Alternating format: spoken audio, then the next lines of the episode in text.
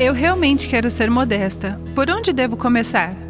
A modéstia não começa com suas roupas, ela começa em seu coração. Se você estiver bem com Deus, andando em pureza e humildade diante dele, isso refletirá em sua aparência modesta. Você tem um coração modesto? Responda essas perguntas. Tenho uma visão humilde de mim mesma e uma visão elevada de Deus? Evito me promover? A ideia de fazer outra pessoa pecar me entristece? Sou reservada no meu discurso? Tenho que ser sempre o centro das atenções? Meu comportamento é apropriado? Sou reservada quanto à roupa que visto?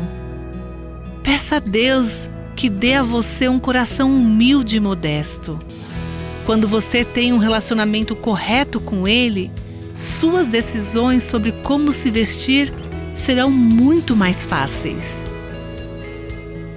Você ouviu Buscando a Deus com a Viva Nossos Corações.